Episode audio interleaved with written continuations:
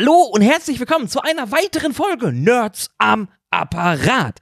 Und äh, wie so oft, heute mit von der Partie wieder der liebe Pascal.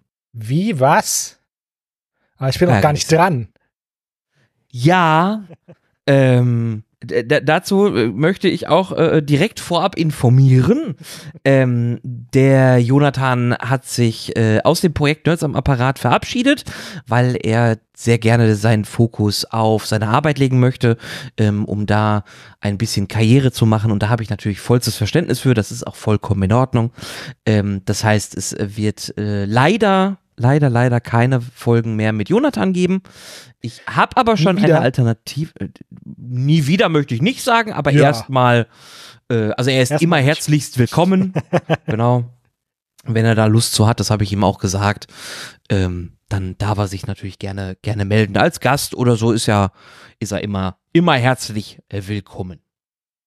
Ähm, ich habe aber auch eine Alternative, weil ich, äh, ich, ich bin ja so ein kleiner Statistik. Ähm, ich, ich mag ja Statistiken und ähm, ich schaue mir immer sehr gerne an, wie ihr die Folgen guckt und wie ihr die Folgen natürlich auch findet und ähm, analysiere da immer so ein bisschen, bisschen drauf. Und ich habe festgestellt, ihr seid echt äh, newsbegierig.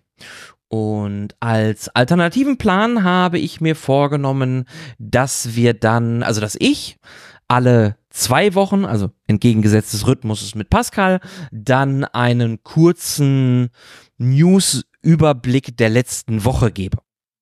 Das heißt, wir werden dann irgendwie 15 bis 20 Minuten äh, alleine dann über die, die vergangenen News sprechen und die Folgen mit Pascal bleiben genau so, wie sie jetzt sind, nämlich wir machen auch wieder unser News-Teil und danach dann unsere, ähm, unser Thema der Woche im Endeffekt oder in dem Falle Thema der letzten zwei Wochen. Was uns so beschäftigt, worüber wir einfach dann, dann informieren wollen. Weil sonst wird ja auch Ähm. der News-Batzen für uns immer, immer größer dann, wenn wir das zwei Wochen irgendwie.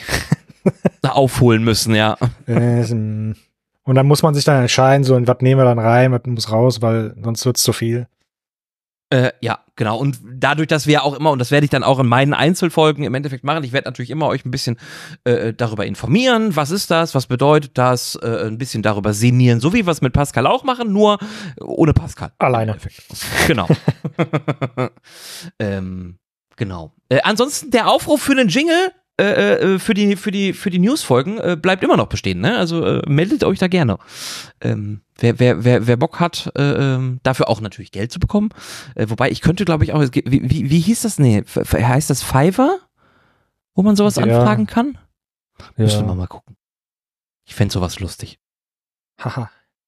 Ähm, nichtsdestotrotz möchte ich natürlich mit euch, oder wir möchten natürlich mit euch, wieder einsteigen in die News der Woche.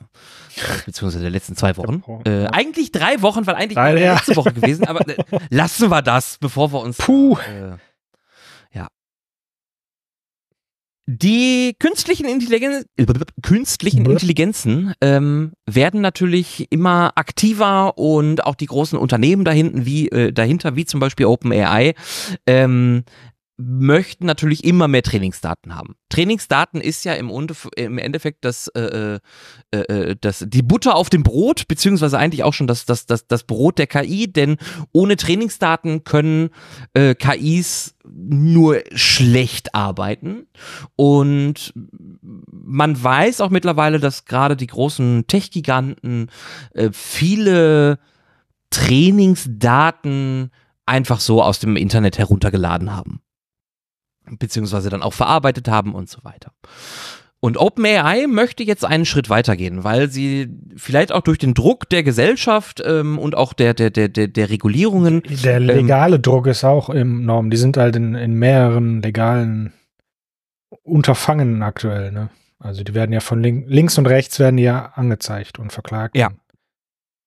Äh, äh, vollkommen richtig. Da Und gibt's auch noch keine. Ergebnisse zu, ne, weil das dauert, sowas. Aber Oh ja.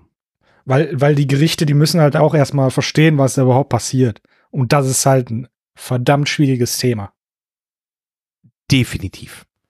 Ähm, und deswegen möchte natürlich äh, äh, OpenAI, die ja hinter ChatGPT sitzen, beziehungsweise auch Apple ähm, zukünftig ihre Trainingsdaten lizenzieren. Also sie wollen halt zu den Verlagen hingehen und sagen, hier, ihr kriegt eine Summe X. Ähm, dafür dürfen wir alle eure Bücher oder einen gewissen Anteil eurer Bücher als Trainingsdaten ähm, bei uns äh, äh, verwenden. Ne, das wird dann eingelesen, sortiert und so weiter. Und ähm, man könnte da auch auch ähm, so ja Nutzungsabgaben praktisch könnte man sich auch vorstellen, ne? Ja. Also je nachdem, wie das Modell, das fertige dann benutzt wird, kriegen die dann halt auch einen Teil davon ab. Von ja. Und das wäre cool. Kosten, also, die, die ne, selber reinspielen. So. Ja. Ähm, das wäre äh, äh, vollkommen legitim. Und OpenAI hat auch vorgeschlagen, dass sie halt dann im Endeffekt Tantiemen auszahlen äh, für die Bücher, die sie verwenden. Und ähm, man geht davon aus, dass es halt ein bis fünf Millionen US-Dollar ähm, für die Lizenzierung ganzer Publikationsarchive äh, äh, werden könnten. Jetzt kommt aber das, das andere wahrscheinlich Problem. Alt, alter ja? Kram sein, nicht, nicht unbedingt der beste. Wahrscheinlich, ja. Ähm, das Problem aber ist, dass natürlich gerade mit so Lizenzierungen ähm, entfacht natürlich jetzt ein neuer Kampf, weil wer bietet das meiste Geld für lizenzierte Trainingsdaten? Und ähm, Apple sagt, OpenAI will nur eins bis fünf, ein, eine bis fünf Millionen US-Dollar zahlen. Wir wollen mehrere Millionen Dollar ähm, dafür vereinbaren. Und man hat so Begriffe wie 50 Millionen US-Dollar in den Raum geworfen. Und ähm, das ist natürlich gut für die Verlage. Darüber brauchen wir gar nicht diskutieren, weil, ne, also in solchen Sachen, der ja. Markt regelt, funktioniert so ein bisschen, aber was bedeutet diese Lizenzierung? Punkt, Punkt Und so wie es ja heraus. Gut für, ja, erstmal erstmal ja. gut für die Verlage, aber halt auch für die Autoren am Ende, ne? also es, darum ja, geht es eigentlich, dass die Autoren vor allem was davon haben. Ja, also für mich war Verlage mit inbegriffen die Autoren, ne? Also alles, was nach der Stufe Verlag kommt im Endeffekt. Das Problem, was sich da natürlich herauskristallisiert ist, ähm, wenn jetzt natürlich Apple mit, ich sag mal, 50 Millionen US-Dollar um die Ecke kommt, ähm, dann müssen natürlich auch alle anderen Anbieter auch mitziehen, weil die Lizenz dann, ne, wenn man sich darauf einigt, ich sag mal, äh, ähm, 50 Millionen für dieses äh, äh, Archiv, für das Publikationsarchiv, dann müsste OpenAI ja prinzipiell auch 50 Millionen für das Publikationsarchiv bezahlen, um ja, auf die Trainingsdaten zugreifen zu können. Für dieselben Daten, ja. Das ist halt, für dieselben Daten, das, genau. Man kann das ja verhandeln und sagen, ja gut, dann für ein bisschen weniger Kohle nehmen wir halt nur ein kleineres Archiv. Ja. Das, Ab, ähm, ja. Ne, das schlägt sich dann natürlich auf die Qualität des Modells aus. Wenn Richtig. Wenn du mehr Geld reinsteckst, dann kriegst du auch ein besseres Modell raus. Ja. Aber so ist das mit äh, allem. richtig, so ist das mit allem. Vollkommen richtig. Aber äh, Lizenzgebühren definitiv eine gute Sache, brauchen wir nicht drüber diskutieren. Deswegen gibt es ja äh, Klagen wegen Urheberrechtsverletzungen auch von der New York Times gegen OpenAI und so ein Kram. Vollkommen zu Recht und finde ich auch gut. Ähm, auf der anderen Seite ist natürlich, wenn jetzt die großen Tech-Giganten wie äh, Apple, Google und so weiter äh, hingehen und sagen, wir wollen jetzt ganz viel Geld da reinstecken, um die Lizenzen zu bekommen, werden natürlich kleinere Modelle, die eigentlich sehr gut sein können oder könnten, da natürlich, ähm, ja, rausgeschossen, weil die die Lizenzgebühren niemals im Leben bezahlen können. Um die gleichen Daten zu bekommen. Ne? Geht immer um die gleichen, gleichen Daten.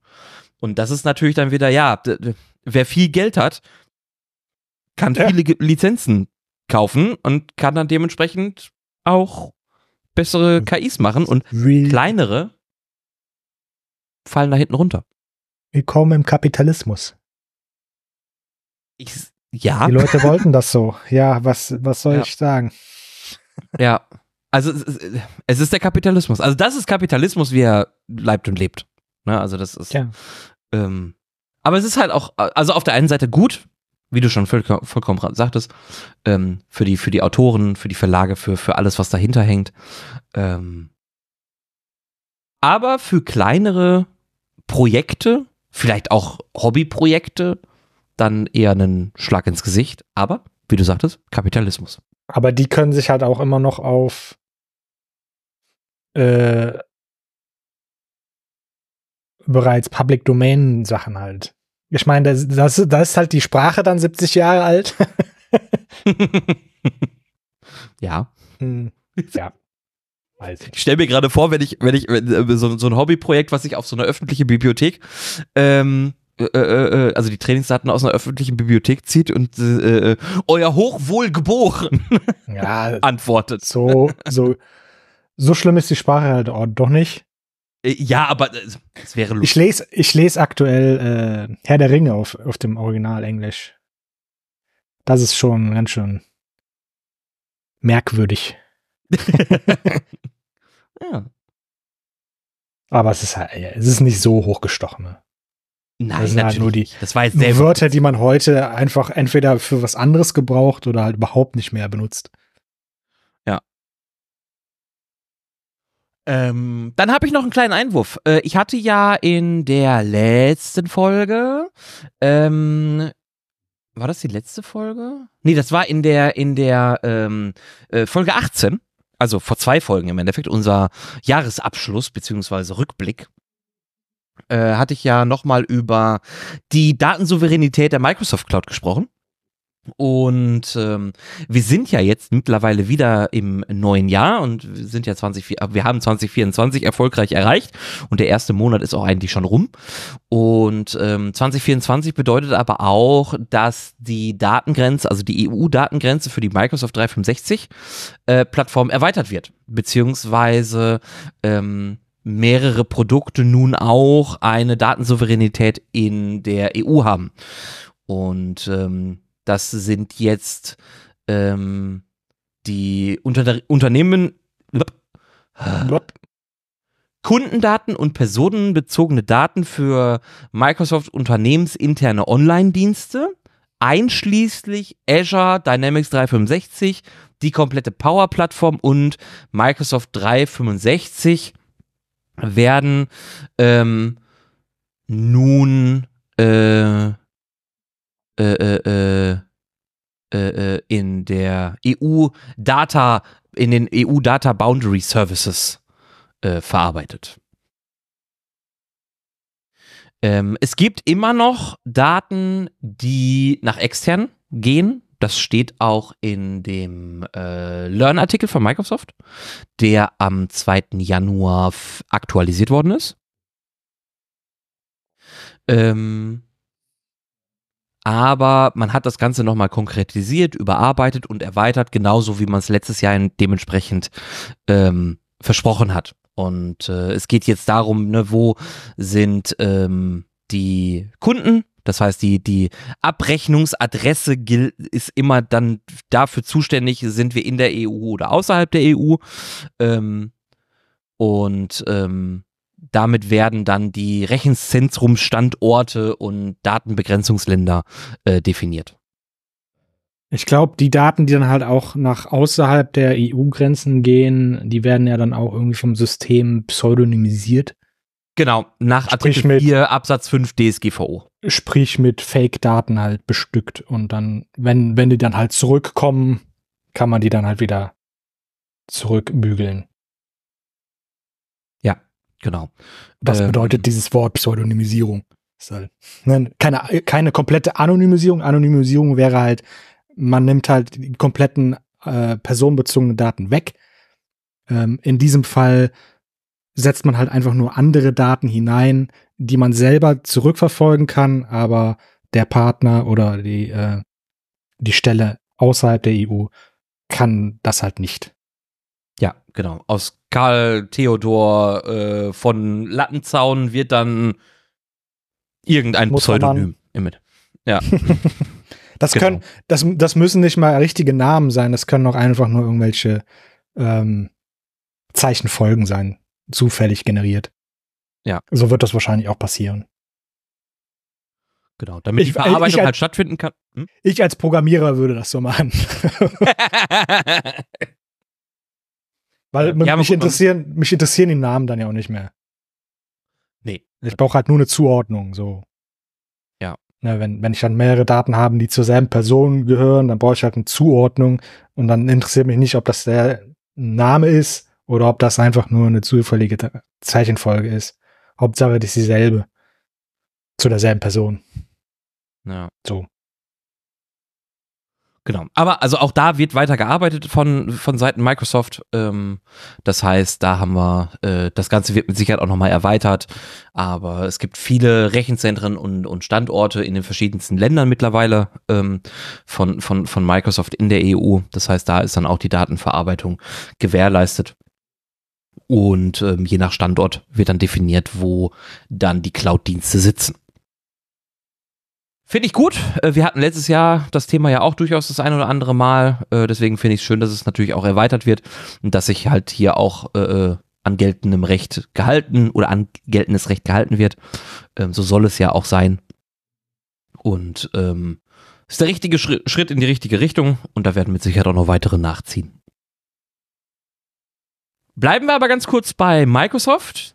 Denn ähm, Microsoft hat vielleicht an einigen Stellen ein Layer 8 Problem. Jetzt sitzen die da, die Leute und sagen, hä, Layer 8? Oh Mann, ey, geh mir nicht mit sowas auf den Sack. ja, äh, nein. Ähm, es gab in den vergangenen Wochen eigentlich schon Ende November 2023 ähm, gab es durch an russische Angreifer, also man, man, man sagt, es sind äh, russische Angreifer. Die äh, Hackergruppe Midnight Blizzard hat sich Zugriff zu einem alten, nicht produktiven Test-Tenant-Konto verschafft. So wie der Artikel von, von, von äh, Microsoft aber dann aussieht, scheint es wirklich zu sein, dass ähm, das ein Testkonto war mit einem schwachen Passwort, sodass sich die Hackergruppe Zugriff über eine, ich sag mal, eine Liste der häufig verwendeten Passwörter äh, Zugriff ähm, äh, äh verschaffen konnte zu diesem Testkonto. Und äh, das Problem dabei ist, man hatte keine Zwei-Faktor-Authentifizierung aktiviert, also innerhalb von Microsoft und äh, hat dies, das Konto mit ähm, ja vielleicht zu vielen Berechtigungen ausgestattet, sodass die Hackergruppe Midnight Blizzard ähm, Zugriff auf einen sehr kleinen Prozentsatz ähm, von E-Mail-Adressen äh, äh, äh, zugreifen konnte. Das Problem dabei ist, dass es natürlich um Kollegen und Kolleginnen innerhalb von Microsoft geht, ähm, die wohlmerklich aus dem Bereich äh, Cybersecurity sind, wo die Hackergruppe dann E-Mail-Adressen abfischen konnte. Das zeigt aber auch, und das ist ja das, worauf wir immer hinweisen, Zwei-Faktor-Authentifizierung ist prinzipiell ein guter Schritt und Passwörter sollten nicht Passwort 123 oder ich liebe meine Mama oder ähm, irgendwas sein, sondern sollten durchaus kryptisch manchmal, also viele sagen ja auch, ganze Sätze sind auch vollkommen in Ordnung, mit Groß- und Kleinschreibung, Sonderzeichen äh, und so weiter, ähm, damit es einfach sicherer wird. Und Microsoft, die ja selber eigentlich wissen, wie wichtig das ist und setzen es halt auch nicht an. Und deswegen Layer 8, weil es ist immer der Mensch. Also solche Hackergruppen sind ja, soll, mittlerweile soll man auch. das nochmal mit den Layern erklären, was das mit sich auf sich hat? Ja, könnt, könnt, ja, komm, machen wir. Weil Layer, Layer 8 ist eigentlich kein, kein echter Layer. Ne, also nicht, nicht in dem Standard äh, hinterlegt. Ähm, die Sprache, die, der, also eigentlich reden wir, wenn wir von Layern reden, ähm, von dem OSI-Modell. Ähm, dem Open System Interconnection Model. ähm, davon gibt es sieben offiziell. Ähm, und die beschreiben die Kommunikation zwischen äh, in der äh, in der Computerwelt, sage ich mal. Ne? Ähm, Layer 1 ist Bitübertragung, Layer 2 ist Sicherung, 3 ist Vermittlung.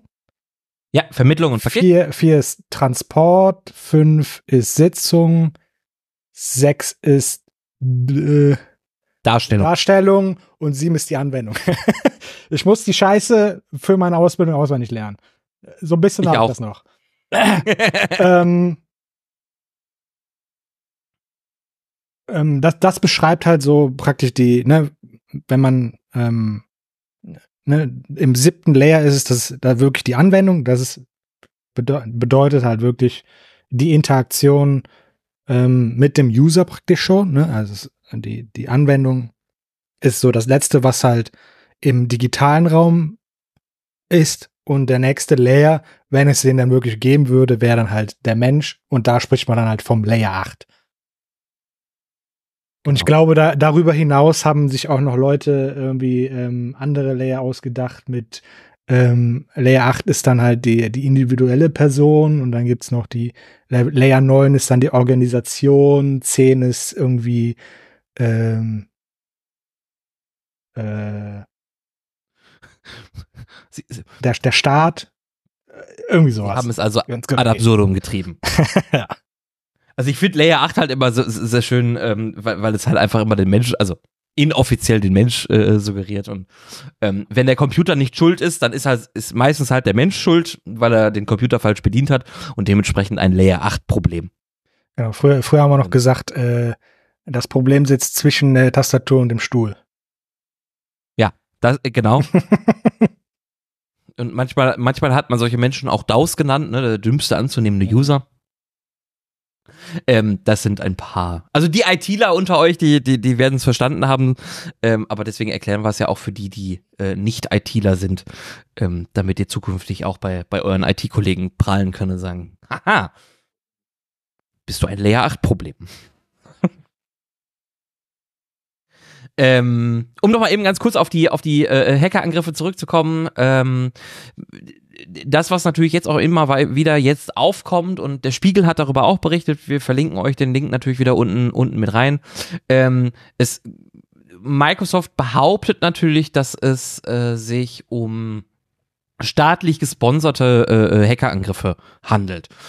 Und ähm, ich glaube, gerade bei solchen Hackergruppen und Hacktivisten ist es natürlich schwierig zu ja, das zu differenzieren, ist das jetzt, weil staatlich gesponsert heißt natürlich eigentlich nicht, dass der Staat es offiziell macht, aber sie gehören natürlich, ähm, sie machen es, um den Staat zu unterstützen. Und ähm, die Frage ist dann natürlich, ist es nur Cybercrime oder ist es, oder sind wir schon im Zeitalter des Cyberwars? Also führen wir im digitalen Raum eigentlich schon Krieg? Und ähm, die, die, die Grenzen da verschwimmen natürlich so ein bisschen. Und es gibt, glaube ich, kaum Länder, die keine in Anführungsstrichen staatlich gesponserten Hackergruppen haben, ähm, die halt im Sinne des, des, des Staates, in dem sie oder für den sie arbeiten, dann, dann, dann handelt. Offiziell. Ja, auf, ja, offiziell, genau. Ähm, deswegen, es gibt halt, also gerade diese Hacktivisten, also die politisch motivierten Hacker, ähm, sind natürlich dann dabei, ich sag mal, die Amerikaner, die dann natürlich in, in Richtung Osten schießen, also Russland, äh, China, Nordkorea ähm, und da auf die Infrastruktur zugreifen ähm, und genau das gleiche Alter auch umgekehrt, äh, der Osten, der dann den Westen in digitalen Raum angreift. Und ähm, das ist natürlich unheimlich gefährlich ähm, und deswegen ist halt die Sicherheit der eigenen Systeme unheimlich wichtig. Und gerade für so große Unternehmen auch wenn es sich jetzt bei Microsoft nur in Anführungsstrichen um ein Testkonto in einer alten Umgebung äh, äh, äh handelte, ist das natürlich ein Zeichen für, man braucht da einfach mehr Awareness. Ähm, man, man muss halt den, den Nutzer, den Menschen selber auch abholen und dem auch nochmal aufzeigen, wie kritisch beziehungsweise problematisch solche Sicherheitslücken sind, beziehungsweise schwache Passwörter ähm, und so weiter. Und ähm, das ist halt echt ein, ein, Problem. Und man stellt natürlich zu Recht in Frage, so, wa warum passiert das Microsoft? Eigentlich sollten die es ja besser wissen. Aber wir sind alle nur Menschen. Menschen machen Fehler. Und ähm, wie wir das so oft gesagt haben, Sicherheitslücken existieren, Sicherheitslücken werden gefunden, ausgenutzt, behoben und dann suchen sich die Hacker neue Sicherheitsgruppen, äh, Sicherheitslücken. Zudem ist Microsoft äh, Marktführer. Ja. Natürlich wird er angegriffen. Und, und zwar wie Sau. das heißt nicht, dass die anderen nicht angegriffen werden. Nein, aber ist wahrscheinlich halt einfach einfacher bei Microsoft anzufangen. Ja, ja, erstens einfacher, zweitens ist es natürlich bei so einem Tech-Giganten, wie Microsoft ja einer ist, ähm, mit, mit einem riesigen Portfolio, was sie ja dann dementsprechend auch einfach haben, gibt es halt auch viel, viel mehr Produkte, die man angreifen kann. Ähm, die Angriffsfläche, die Microsoft bietet, ist halt einfach gigantisch, ne? muss man einfach so sagen. Vor Ähm. allem, weil sie jetzt immer mehr in die Cloud gehen. Äh, ja, genau. Ähm, wobei, und das möchte ich hier auch nochmal hervorheben, so wie es scheint, ist es ja kein Problem des Cloud-Dienstes als solches gewesen, sondern ähm, wirklich der Mensch, der dann an der Stelle einfach einen Fehler gemacht hat ja. und schwache Passwörter äh, äh, genutzt hat. Aber auch das, du hast, der, ein- dein Einwurf ist zu Recht da. Ähm, auch je mehr Online-Dienste da existieren, desto größer ist die Angriffsfläche, desto ähm, ja, einfacher in Anführungsstrichen kann man eine Sicherheitslücke finden. Weil kein Produkt ist perfekt. Gibt es nicht.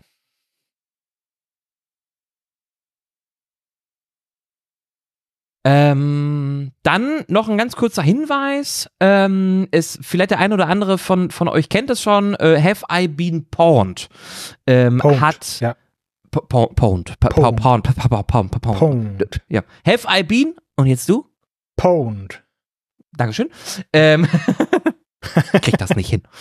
Ähm, Wie owned, nur mit dem P davor. Owned, wie P. Pwned halt. Pwned. Okay, Sprachkurs machen wir nach dem Podcast, Mhm. glaube ich. ähm, es gibt äh, äh, neue Datensätze, ähm, also die Seite hat neue äh, äh, Datensätze bekommen aus geleakten äh, Anmeldeinformationen, das heißt E-Mail-Adressen, ähm, äh, generell Anmeldedaten, Passwörter etc., äh, die mittlerweile auch bei denen im System gelandet sind. Das heißt, ihr könnt über die, die Seite ähm, prüfen, ob eure Passwörter beziehungsweise eure E-Mail-Adressen in einem solchen Datensatz existieren und ähm, könnt dann gegebenenfalls für bestimmte Dienste auch einfach eure E-Mail-Adresse wechseln.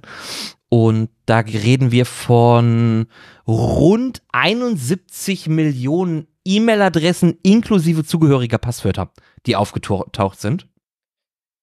Das ist nicht wenig. Ähm, der Datensatz, der da hinzugefügt worden ist, nennt sich NAS API und ähm, das sind 104 Gigabyte an, an Daten, die denen zugrunde liegen. Und ähm, deswegen hier an, an, an der Stelle auch nochmal der Hinweis, wir werden die Seite natürlich unten verlinken, dass ihr direkt prüfen könnt, ob eure ähm, eure E-Mail-Adresse in irgendeiner Art und Weise ähm, ja, äh, aufgetaucht ist. Wir verlinken euch auch den BSI-Artikel zu einem sicheren Passwort, also Tipps zu einem für ein gutes Passwort. Und ähm, ich möchte an der Stelle einfach nur sagen, wechselt eure Passwörter, geht auf Nummer sicher. Ähm, und, ihr könnt euch ähm, auch, ihr könnt euch auch äh, eure E-Mail-Adresse hinterlegen lassen. Ähm, dann kriegt ihr eine E-Mail, wenn, wenn eure E-Mail-Adresse in irgendeinem Datensatz auftaucht. Das wusste ich noch nicht. Mhm. Das, äh, Ich meine, im Zweifelsfall haben die deine E-Mail sowieso schon, dann kannst du denen noch erlauben, E-Mails zu schicken. Ähm, ja, das äh, stimmt. ähm, genau. Ähm, gute Seite. Ähm, mit, also die haben wirklich große Collections. Ähm, ich habe auch so die ein oder andere E-Mail-Adresse, die bei dem ein oder anderen Leak dabei war, beziehungsweise bei dem ein oder anderen Hack. Äh, Hack. Ja. Und ähm, das bleibt nicht aus. Also gerade wenn man irgendwie eine E-Mail-Adresse für ganz, ganz viele Dienste benutzt, dann ist die Wahrscheinlichkeit natürlich wesentlich größer. Wichtig ist dann halt Und- immer, ne, alle, e alle Passwörter, die mit dieser E-Mail-Adresse in Verbindung stehen, also tauschen. Genau. Deswegen an der Am besten, am besten unterschiedliche Passwörter für jeden Service benutzen. Das wäre am optimalsten. Da braucht er immer nur bei diesem Service, der gehackt worden ist, das Passwort zu ändern. Ja, und wenn ihr euch das alles nicht merken könnt, nutzt Anbieter, die lokal auf eurem Computer zum Beispiel installierbar sind, ähm, wie zum Beispiel äh, KeyPass als Passwortgenerator und auch Passwortspeicher. Dann müsst ihr euch dafür zum Beispiel nur ein am besten Falle langes und kryptisches Passwort merken und in eurem Keypad in, in, dieser Datenbank dann selber könnt ihr alle eure Passwörter dann speichern zu den unterschiedlichen Diensten, ähm, wie zum Beispiel dann Amazon, Facebook, äh, äh, X, äh, Blue Sky und und und. Man kann das, glaube ich, auch mittlerweile mit dem Windows-Account verknüpfen, ne? Dann selbst das wenn die Datei, noch besser. wenn die Windows hat, wenn die, wenn die Datei selber geklaut wird oder was, dann kann man das aber trotzdem nur mit dem Windows-Account öffnen. Also macht euch da, vielleicht machen wir noch mal eine Sonderfolge irgendwie oder generell eine Themenfolge zu äh, äh, äh, Passwortgeneratoren und äh, äh, kryptischen Passwörtern und so Kram. Ähm, müssen wir mal, können wir ja mal nach dem Podcast überlegen. Aber wechselt eure Passwörter, wechselt eure E-Mail-Adressen äh, also mindestens die Passwörter der E-Mail-Adressen und aller Dienste, die da benutzt sind und schaut auf der Seite nach, ob eure E-Mail-Adresse betroffen ist. Ähm, dann vielleicht auch nochmal ein ganz kurzer Hinweis von der Bundesnetzagentur. Ähm, bitte vergesst nicht, dass wenn ihr ähm, Werbeanrufe bekommt, meistens mit unterdrückter äh, Telefonnummer, ähm, das ist illegal, wenn ihr dann euer Einverständnis nicht gegeben habt dann ähm, könnt ihr sowas bei der Bundesnetzagentur äh, melden.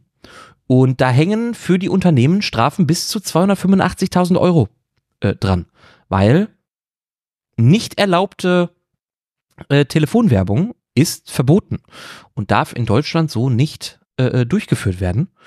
Und ähm, das wird mittlerweile wieder ein bisschen mehr, weil die Leute das nicht melden. Und ähm, meldet das.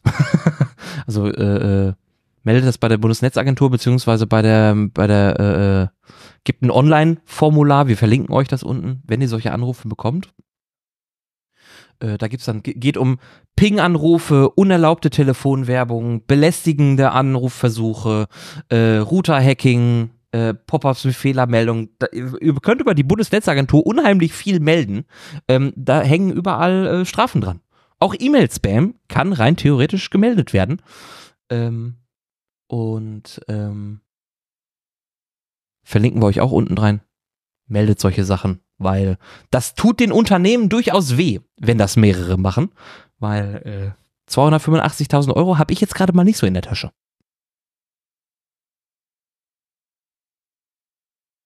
Manche Unternehmen Dann als, schon. Ja, aber da, deswegen müssen es ja viele melden, damit ja, es halt, ja. ne, das. Ja. Genau. Äh, dann noch ein wichtiges Thema. Ähm, also, äh, bevor Pascal auch endlich mit seinem, seinem News-Artikel äh, äh, um die Ecke kommen kann. ähm, ich finde es relativ, also das Thema, was ich jetzt noch habe, ist, finde find ich relativ wichtig. Ähm, es geht um Parts Pairing. Jetzt denkt sich, hä, Parts Pairing? Was, was, was, was ist das? Ähm, es gibt ja den, also man, man, man nennt das in der, in der Fachsprache äh, äh, DRM-Schranken, beziehungsweise ähm, äh, äh, ähm, ah, was ist denn nochmal DRM ausge, ausgesprochen? Digital Rights Management. Dankeschön. Ähm, dabei handelt es sich um Funktionen, die verhindern, dass ähm, zum Beispiel in der Softwareindustrie, äh, dass Software illegal äh, äh, geklont und dann kostenlos vertrieben werden kann. Sowas gibt es aber auch in der Hardware. Also, euer Drucker könnte rein theoretisch einen DRM-Schutz haben, der besagt, dass nur Originalteile von HP oder Canon als Beispiel ähm, in dem Drucker verbaut werden dürfen. Apple macht das auch sehr gerne. Ähm, ich glaube, es war sogar mit dem Display, dass der Display zu einem iPhone, ähm, die, die Seriennummern werden gematcht. Das heißt, es ist nicht möglich, ein neues Display in das iPhone einzubauen von einem externen Anbieter oder bei einem externen Reparateur, ähm, weil Apple über diesen DRM-Schutz ähm, das Display blockiert hat. Und wenn du dann ein anderes Display einbaust, funktioniert das ganze Handy nicht mehr. Und wir haben ja gerade im europäischen Raum das Recht auf Reparatur. Und ähm, das beißt sich natürlich. Was jetzt passiert, ist aber, dass Google hingeht und sagt, wir setzen uns für das Recht der Reparatur ein und wir möchten diese DRM-Schranken kippen. Natürlich lassen sie sich Hintertürchen offen, ne, ist, alles, ist nicht alles Gold, was glänzt, aber alleine der Schritt, dass Google hingeht und sagt, wir als großes Tech-Unternehmen wollen dieses Parts-Pairing verbieten, sodass ähm, gerade Anbieter wie zum Beispiel iFixit, äh, äh, äh Drucker, Patronen, nee, Patronen jetzt nicht, aber äh, ähm, irgendwas vom Drucker anbieten können, eine Platine oder, oder, oder, damit ihr hingehen könnt und bei solchen Anbietern dieses Ersatzteil kaufen könnt, ohne Angst haben zu müssen, dass der Drucker danach gar nicht mehr funktioniert, weil die Parts halt nicht zusammengehören. Oder das iPhone-Display oder eine Batterie oder, oder, oder. Und das ist eigentlich ein wichtiger Schritt, Schritt bei diesem Recht auf Reparatur, wo noch viel Arbeit hintersteckt. Aber ähm, auch wenn Google sich ein, Hintertürchen offen lassen möchte bei diesem Verbot von Parts Pairing, ähm, ist es meiner Meinung nach ein ähm, Schritt in die richtige Richtung, weil das entreißt den großen Tech-Unternehmen die, ja, die Möglichkeit, mit Ersatzteilen nochmal sehr viel Geld zu machen. Wir kennen alle die Preise von gewissen äh, äh, angebissenen Apfeln, äh, alleine für die Produkte. Die Ersatzteile sind gefühlt nochmal genauso teuer. Ähm, und dann können andere Hersteller hingehen und sagen, ha, wir haben aber hier das Ersatzteil, das ist qualitativ genauso hochwertig, ähm, kostet aber vielleicht nur ein Drittel ähm, mit Anleitungen und, und, und, wie iFixit das oftmals macht ähm, und bietet euch einfach die Möglichkeit, eure Endgeräte einfach noch länger benutzen zu können. Jetzt habe ich so viel geredet, jetzt darfst du.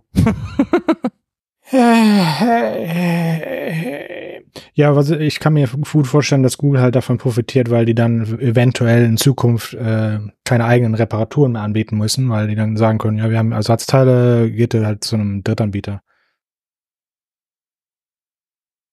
Ja. Was ja auch kosten, so. Und vielleicht möchte, möchten andere Hersteller das halt tragen, aber Google halt nicht. So.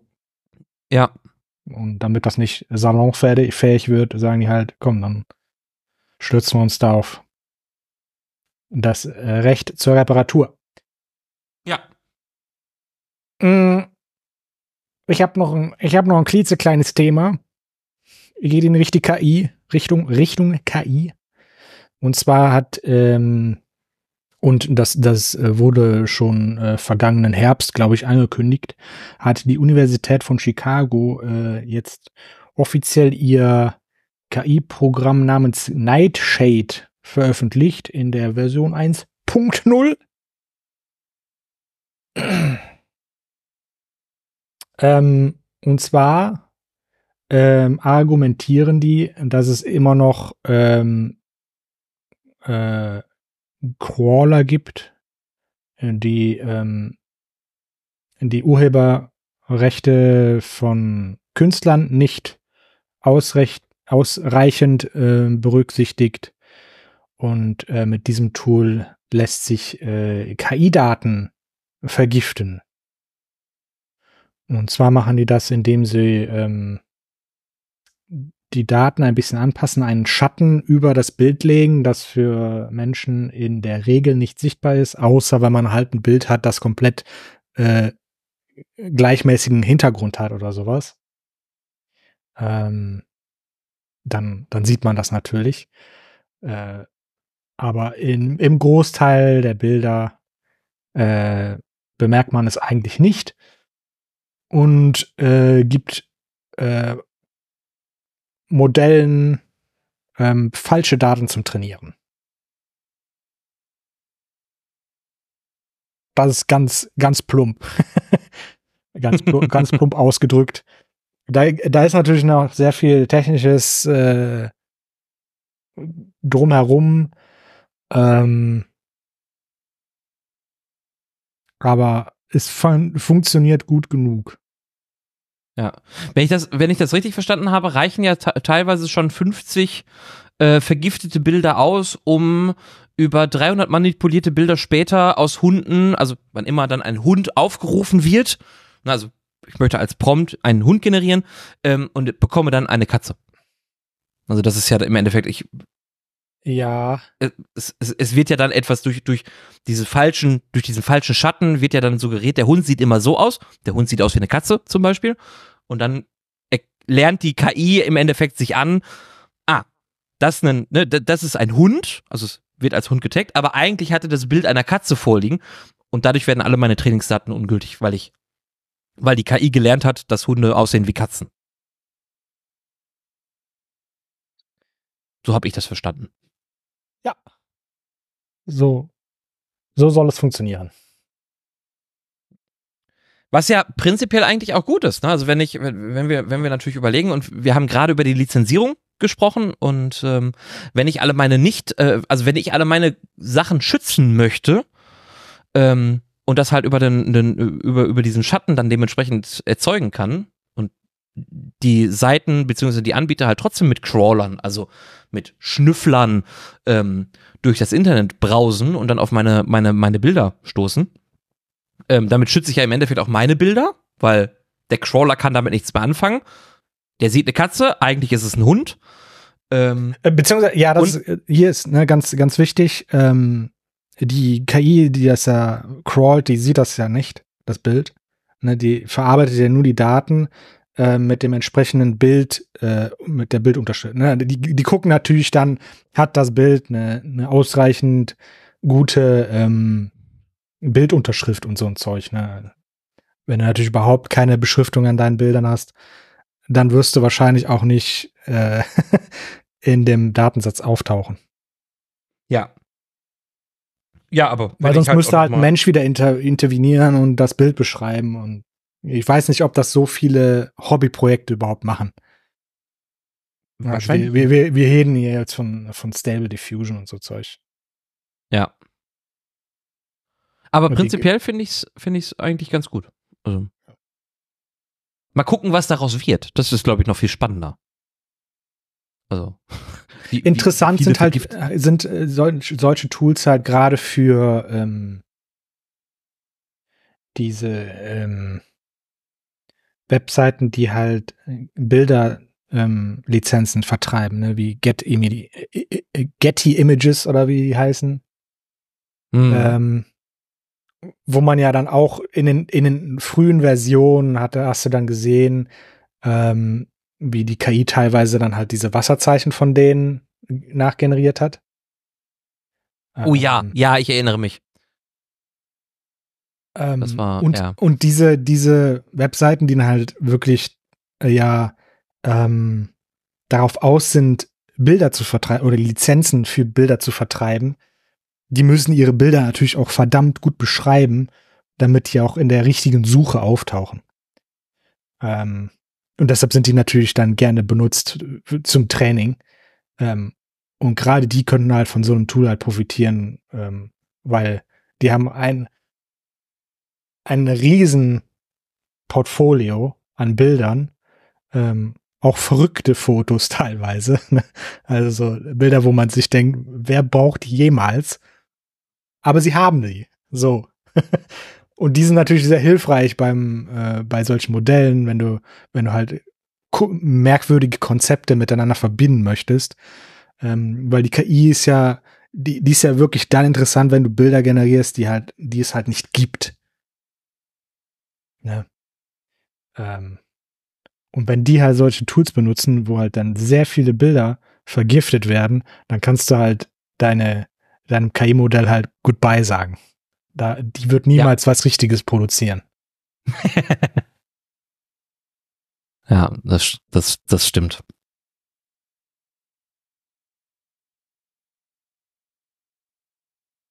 Dann verlassen wir den News-Bereich und äh, äh, gehen äh, äh, die letzten paar Minuten vielleicht noch in unser Thema hinein. Die letzten paar. Ach du Scheiße. Ja, Ja, wir, ja, wir sind ein bisschen, aber ist ja auch gar nicht so schlimm. Also ich, ne, wie gesagt, drei, der Fokus drei Wochen News, so, das geht nicht. geht, geht nicht mal eben kurz so. Das geht nicht. Ja, nee, das, äh, das stimmt.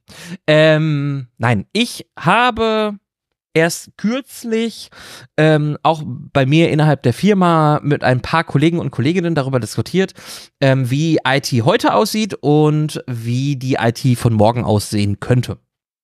Und dachte, das ist eigentlich ein ganz spannendes Thema, weil ähm, wir können einfach mal unsere, unseren Gedanken äh, freien Lauf äh, äh, geben und ähm, wollte prinzipiell mit dir, Pascal, auch einfach mal darüber sinnieren, ähm, was wir, was wir denn so haben und wie das, wie, wie sich das, das, das, das wandeln könnte.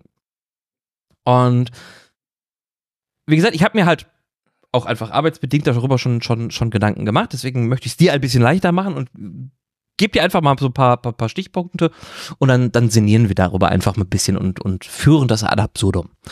Ähm, wir sind ja technologisch auf einem sehr spannenden Weg. Wir haben das Thema KI, was wir ja auch in unserem Podcast regelmäßig begleiten.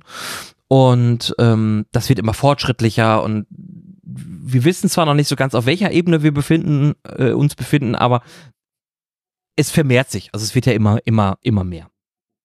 Aber wie sieht das in den anderen Märkten aus? Ähm, nehmen wir einmal die schon geplanten Ideen, die an der Umsetzung aktuell noch so ein bisschen, bisschen scheitern. Ähm, was ist so das Maximum an ja, Steuerung beziehungsweise Unterstützung, was wir innerhalb unseres Berufes haben. Und mir ist da eingefallen, boah, eigentlich haben wir ja schon Technologien, die uns das Arbeiten ermöglichen, wie zum Beispiel die Microsoft Lens, ähm, wo wir im Bereich Augmented Reality sind.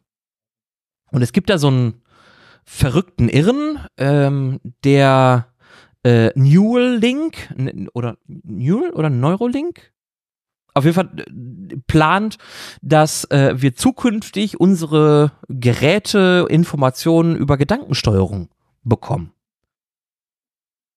Und das finde ich eigentlich relativ spannend, weil lassen wir den Typen mal den Typen sein, aber ähm, wenn wir uns die die die Futur oder die Sci-Fi-Bücher anschauen, die wir ja schon alle so haben, oder generell so die, die, die, die Entwicklung äh, aus, der, aus dem Genre der, der Bücher Sci-Fi haben, ähm, dann glaube ich, dass wir in den nächsten, ich sag mal 50 Jahren, weit geschätzt, ähm, glaube ich, neben dem Thema KI unheimlich nah an die Gedankensteuerung unserer Endgeräte kommen. Gleiche im Endeffekt auch für die Services, die wir, die wir so haben. Ähm, wir sind ja jetzt, eigentlich gibt es On-Prem, also eine eigene Serverstruktur bei mir im Unternehmen äh, und Cloud-Only. Und ich vermute, dass wir zukünftig sehr viel auf eine hybride Umgebung äh, äh, setzen werden. Weil ich habe gemerkt, dass viele Unternehmen sagen, ah, die Cloud ist zwar schön, aber ich will wieder zurück zu meinen eigenen Servern. Aber ich glaube, dass es genau die Mischung sein wird. Also Hybrid und äh, Cloud. Äh, On-Prem und Cloud gemischt in, eine, in ein hybrides Szenario. Jetzt weiß ich, dass du ja aus einem sehr großen Unternehmen kommst. Ja. Meinst du, so eine, so eine hybride Umsetzung wird auch das Maß der Dinge oder bleibt es bei On-Prem only oder äh. Cloud only? Ähm, also wir sind halt in einem Hybriden bei uns. Ähm, notgedrungen. Notgedrungen? Ja. Du, du kannst halt nicht alles in die Cloud schmeißen. Geht nicht. Punkt. hm, okay. Ja. hm. Gibt halt so ein paar Sachen, die willst du nicht in der Cloud haben. Einfach. Ich meine, es geht natürlich schon, es gibt halt schon den Ruck dahin, dass das ähm, möglichst ähm, geguckt werden soll, dass das, äh, was in der Cloud ausgelagert werden kann, in die Cloud ausgelagert wird. Ähm, Aber, aber es gibt da jetzt keinen, keinen großen Druck, sage ich mal. Also meinst du, dass, dass also prinzipiell Hybrid deswegen einfach auch existieren wird, weil, wie du schon sagtest, nicht alles soll in die Cloud.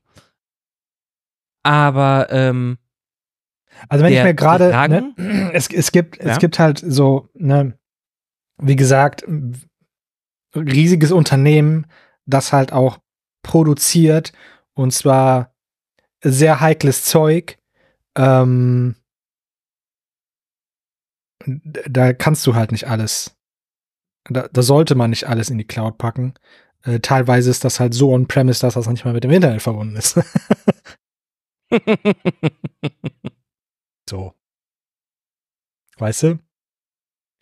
Es gibt da natürlich ein Netzwerk, weil ohne Netzwerk äh, kannst du halt auch knicken. Ja. Ja. Äh, äh. Aber sowas willst du, willst du nicht mit dem Internet verbunden haben. Im Optimalfall. Nee. Äh, äh, ja, ja, nee, verstehe ich. Verstehe ich. Ähm, aber wenn wir davon ausgehen, dass es, ähm, dass, dass so hybride Umgebung einfach, was, was Datensicherheit angeht und äh, Funktionalitäten angeht, der beste Kompromiss ist. Ähm, was wäre, wenn ich dir sage, oder wenn, wenn ich die Vermutung in den Rauf, Raum werfe, dass dieses Subscription-Modell, was ja jetzt kommt, zukünftig vielleicht das einzige Modell äh, sein wird, was in irgendeiner Art und Weise existieren wird. Also Software as a Service und äh, 100%, also in Anführungsstrichen 100% äh, äh, Subscription Model. Meinst du, dass das nochmal eine Veränderung in, den, in dem Markt geben wird? Also wenn ich halt für die Serverinfrastruktur bei mir im Unternehmen zwar nichts bezahle, aber die Software, die ich nutze, trotzdem monatlich bezahlen muss. Du sagst halt immer so Dinge, als würde das nicht sowieso schon passieren. ja, aber deswegen, ich greife ja, ich greife ja den aktuellen, das, das, das aktuelle Prozedere auf und führe das an also, absurdum also, für Also, die, wenn wir jetzt halt Software as a Service, da ist halt schon alles mit inbegriffen, ne, wenn wir in der Cloud sind. Also ich bezahle dir ja nicht ne, extra für die, also die werden das nicht separat auf einer Rechnung auflisten, wie viel die für die Server bezahlen, wie viel Software, äh, Softwarewartung und was nicht alles. Sondern das ist dann ein Produkt für die. Mhm. So. Und das, das passiert halt, das passiert, also das ist ja, das passiert auch schon und es wird auch immer mehr und ähm, das macht, bei uns jetzt in dem, in dem Tochterunternehmen, in dem ich bin, macht das ja auch Sinn, dass wir solche Produkte benutzen. Weil wir in einem kleinen Team nicht noch die Server warten können und die Software ständig updaten und was nicht alles.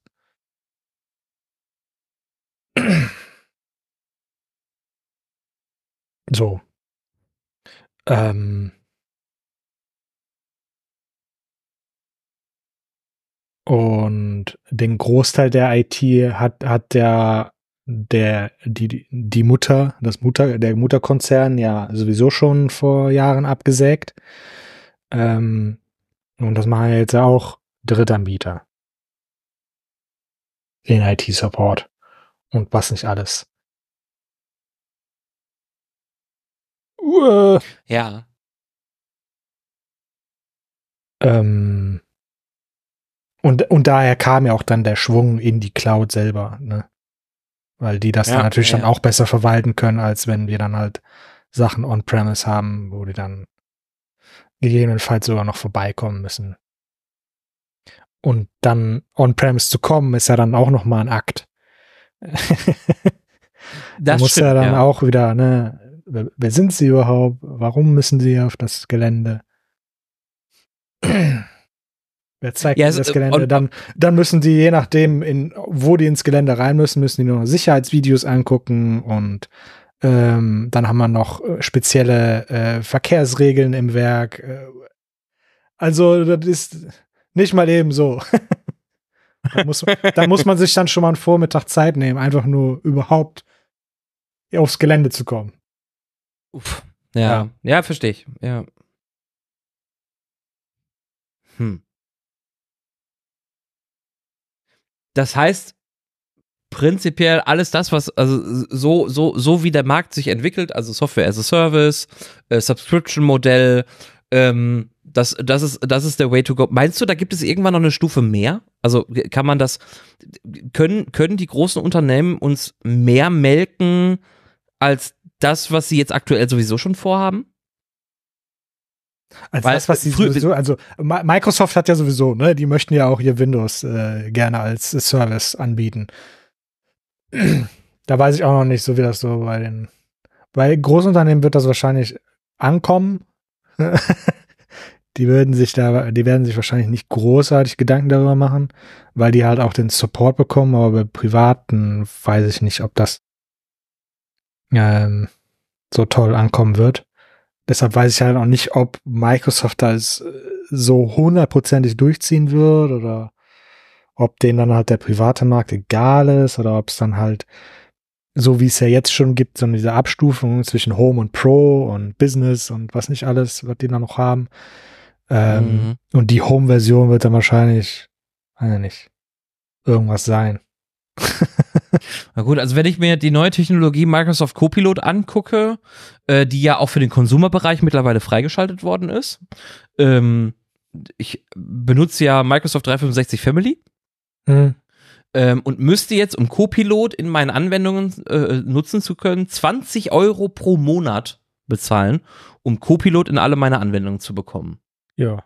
Also ich habe schon das Gefühl, dass, dass Microsoft auch im Konsumerbereich immer stärker auf den, auf den äh, Subscription-Train mit aufspringt. Ja, aber das sind halt auch cloud ne? Mike, äh, Ich spreche jetzt von Windows. Windows selber ist ja erstmal kein ja, Cloud-Produkt. Ja, aber ich habe ich hab immer noch so ein bisschen im Ohr, dass das Windows 12 ja mit, mit ja, das, Copilot ausgeliefert Das dachte ich ja, ne? Die möchten ja. gerne, dass Windows auch zu einem Service-Produkt wird. Also Microsoft hätte das gerne. Und ich glaube, für, für Großunternehmen, die stören sich da nicht daran. Das wird die nicht hm. groß jucken. Im Consumer-Bereich weiß ich nicht so. Ja. Ja, schwierig. Schwierig, schwierig.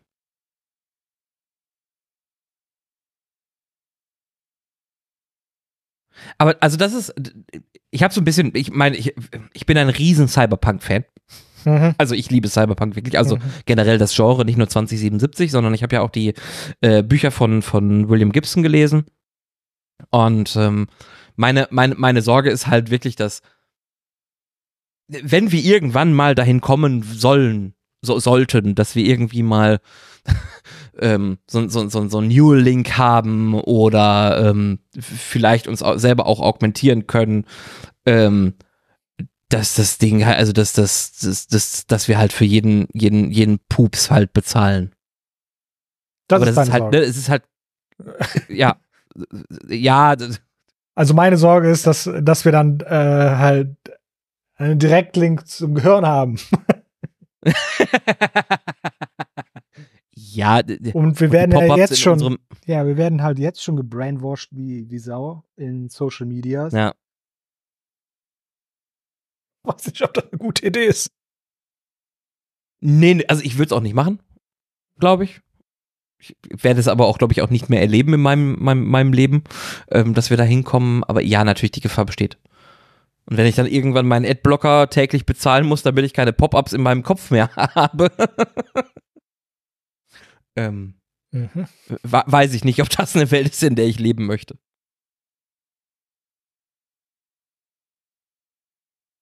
Aber ich finde find, find, find spannend, von, von vers zu versuchen, von außen zu betrachten, ähm, wo, wo sich der Markt hin entwickelt und wo ähm, wo, wo der Kapitalismus uns auch in, im, in, in, äh, im Endeffekt hintreibt.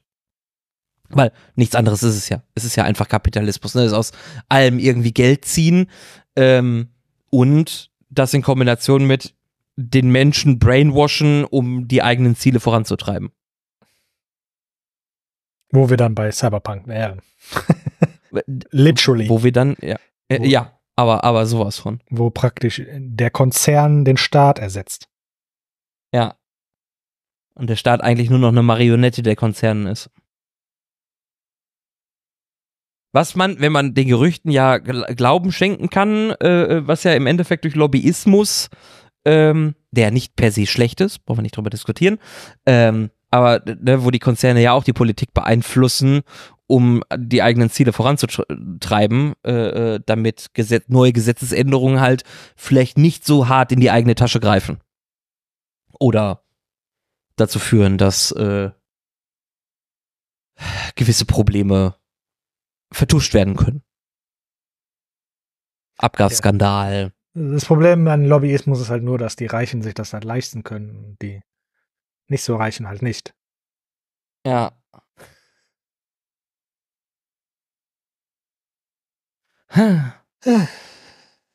Schön. Ja. Aber also, ne, IT heute versus IT morgen, also ganz, was wir im Endeffekt jetzt feststellen konnten, äh, in den, in den, in den, in der, in der kurzen wenigen Zeit im Endeffekt, ähm, vieles von dem, was in der Zukunft wahrscheinlich existieren wird oder wo es hingehen wird, existiert heute schon und wird einfach nur ja, weitergetrieben. Ja, ja, ja. So ist das ja immer. ja. Das stimmt. So, solange keiner sagt nö oder halt. Nicht, keine Ahnung. Ja. Weil im, im Business-Bereich ähm, helfen diese Services ja auch, die Ausgaben besser zu berechnen. Ne? Weil, wenn du weißt, ich gebe jeden Monat so und so viel Kohle aus, dann kann man damit rechnen. Wenn du aber halt, weißt du, Kosten, die halt unvorhersehbar sind, wie ein kompletter Hardware-Tausch, ist halt scheiße. Ist halt einfacher, Laptops zu leasen und zu sagen, ja, ich weiß, den bezahle ich jetzt für zwei Jahre, dann wird der ausgetauscht. Gegen ein besseres Modell und ich kann einfach weiter leasen. Genauso wie die Autos. Ja. Ist halt, lässt sich halt einfacher rechnen. Ja. Als wenn du dann, lässt sich auch, wie bei uns, ne, eigentlich bräuchten wir neue Kassenhardware. Aber das ist halt jetzt eine Investition. Das hat keine vorhergesehene Kosten. Ist halt so. Ja, äh, ja. Und da sagt dann ja, gut, der Konzern solchen, so, äh, muss das jetzt sein? Ja, aber gut, äh, gerade wenn wir halt von monatlichen Kosten sprechen, ist es natürlich aber auch auf der anderen Seite auch einfacher damit zu planen. Also wenn ich jetzt ja, ja, ein Kassensystem habe und äh, äh, äh brauche jetzt erstmal 20 Kassen und dann nächsten Monat nur noch 15 Kassen, kann ich einfach fünf Verträge kündigen und habe nur noch meine 15 Kassen. Ähm, mein, mein Chef hatte letztens, oder was heißt letztens, vor, vor mehreren Monaten mal irgendwann erzählt, ähm, ähm, so die, die ersten digital oder die ersten Computerkassensysteme, als die angeschafft worden sind, da haben die bei uns noch damit gerechnet, dass wir die für 30 Jahre benutzen. Wir, sind, wir sind immer noch dabei, die abzuzahlen. ei, ei, ja. ei, ei, ei. Das, äh, hm. Ja. Ja, gut, also, ja, klar. Da ist es halt, äh,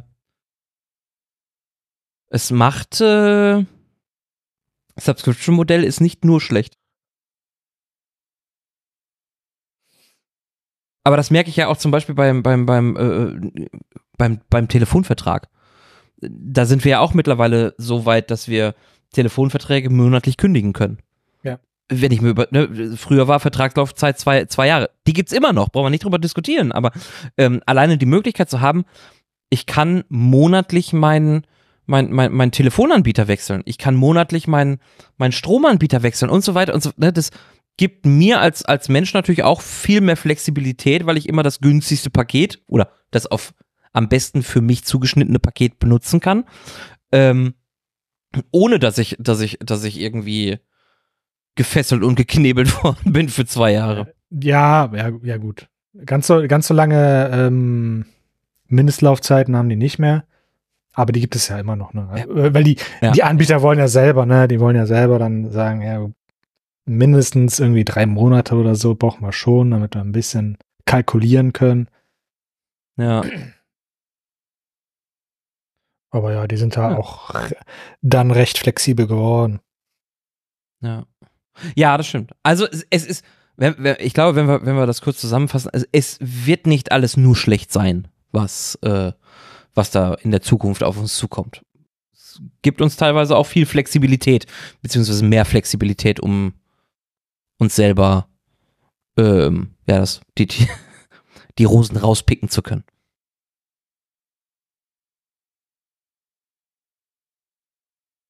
Ob das, ob das den Planeten so gut tut, ist halt die andere Frage. Ja, das ist die ja. Den Aspekt haben wir jetzt haben wir haben wir jetzt gar nicht äh, betrachtet. Ich glaube, wenn wir damit jetzt noch anfangen, dann sprengen wir den Rahmen komplett. Wie lange haben wir schon? Ach so, nee. Wir sind bei einer Stunde, ja. ja, deswegen. Vielleicht mal, ähm, vielleicht mal irgendwann anders. Ja, ja, ja. Auf jeden Fall. Ähm, cool. Dann bleibt mir eigentlich nur noch zu sagen, oder uns, ganz, ganz lieben Dank äh, fürs Zuhören. Danke, dass ihr bis hier hinten durchgehalten habt. Und ähm, kann einfach nur noch sagen, danke und äh, mhm. bis zum nächsten Mal. Auf Wiederhören.